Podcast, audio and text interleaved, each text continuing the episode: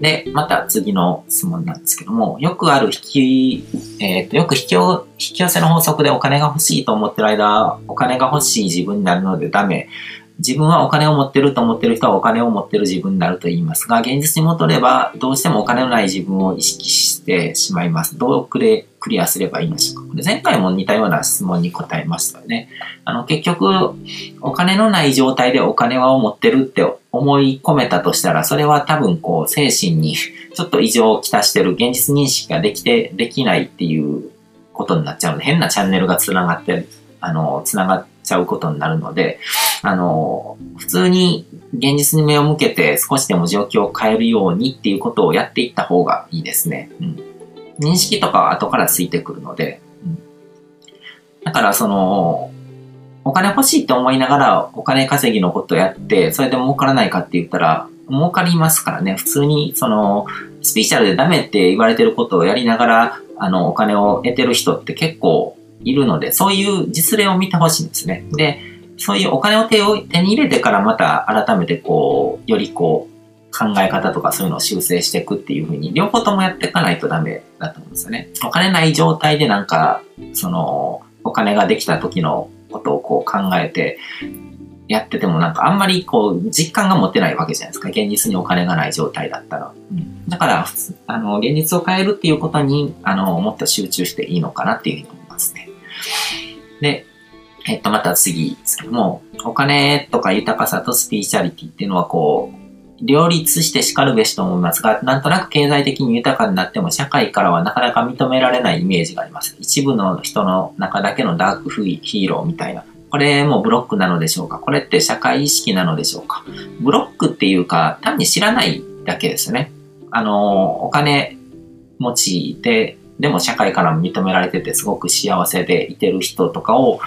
見ようと思ってみたらいくらでもそういう人が見つかるはずなので、そういう人が、あ、全然普通にいるんだっていうのが分かればブロックなんて消えると思うので、あの、知ることによってブロックっていうのは消えていくので、ブロックと向き合ってもブロックは消えないんですよ。なんか自分の知らない世界とか自分の常識の外のことを知っていくことによっていろいろブロックって解決されていくので、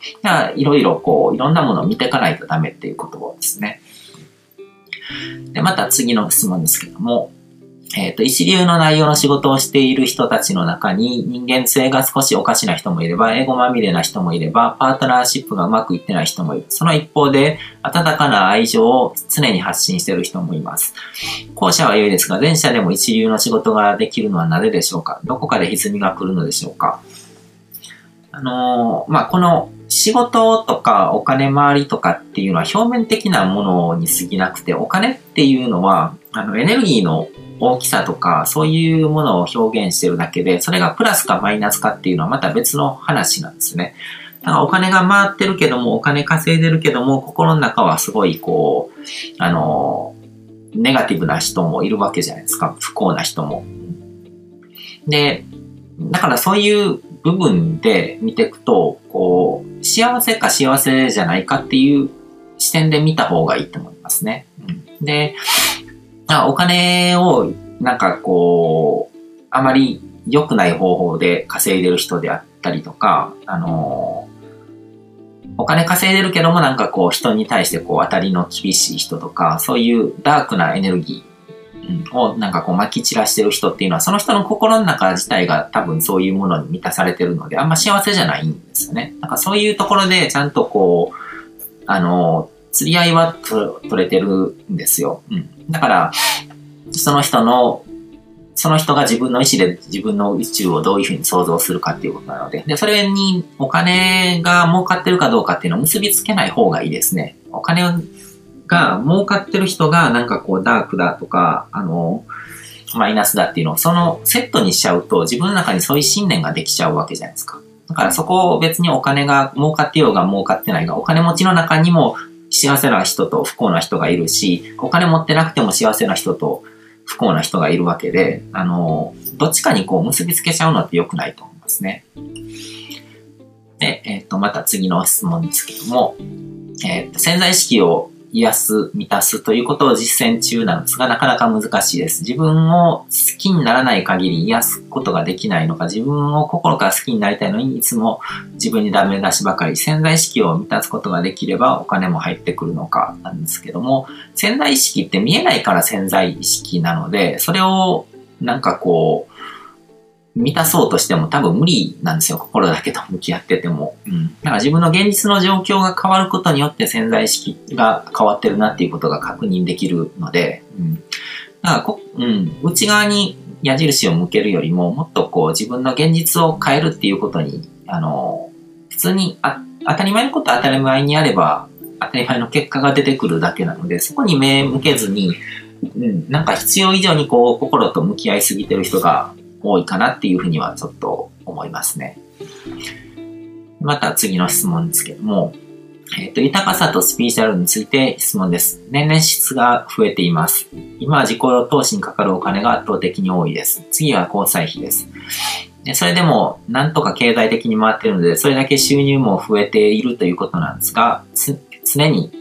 カツカツか、もしくは凹んでいる状態です。これも自分がそのような現実を作ってるのでしょうか。余裕のある生活をしたいと思ってるんですが、なんかその潜在意識っていうものを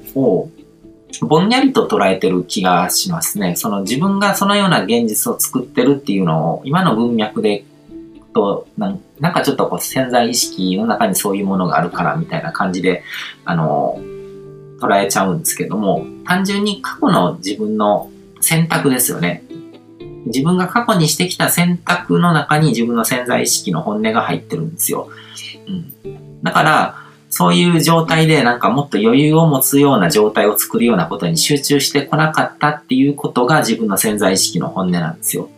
じゃあ、それに気づいたら、じゃあもうちょっとこう、うまく回るような、うん、ことにお金、自己投資とかに、あの、お金使ってるんだったら、直接的にお金をこう、お金の余裕、余裕を生むようなところにお金を使っていくとか、うん、そういうふうに切り替えたらいいわけですね。それが潜在意識を書き換えるっていうことになっていくわけじゃないですか。うん、今の選択を変えることで、未来の時点で過去を振り返った時に、あの時に選択を変えたから今の状況がこういうふうに変わったんだな、あの時に潜在意識が切り替わったんだなっていうことがわかるっていうことなので、潜在意識っていうこう目に見えないものをこう追い続けると、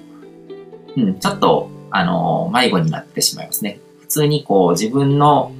現実的な行動としての選択の中に全部こう潜在意識の本音っていうものが現れてくるので、